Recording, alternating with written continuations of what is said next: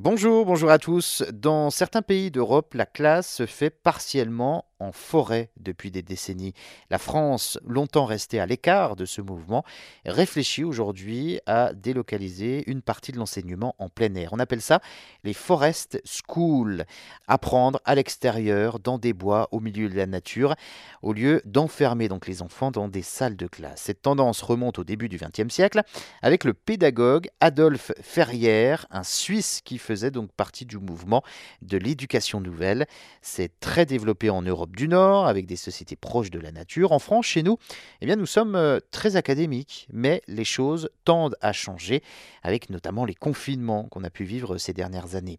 Des projets voient déjà le jour pour reverdir les cours de récréation, plus ouvertes sur la nature. Alors, d'après de récentes études, cette pédagogie plus ouverte sur la nature favorise le bien-être des enfants, l'acquisition de connaissances. Les enfants scolarisés dans la nature progressent plus rapidement en lecture, en écriture, en mathématiques aussi.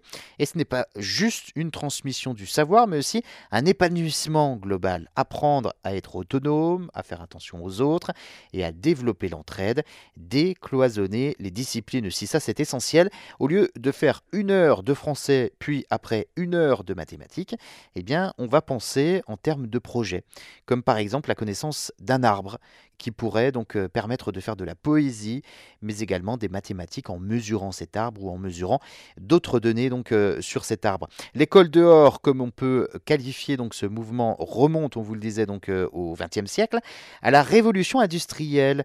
En fait, les familles voulaient à cette époque garder le lien ancestral avec la nature, malgré les évolutions donc techniques qui se déroulaient donc au cours de ce siècle. Alors derrière ce mouvement, il y a plusieurs branches, hein, de la plus ouverte, de la plus progressive sur le monde et de la plus fermée, de la plus sectaire et de la plus réactionnaire.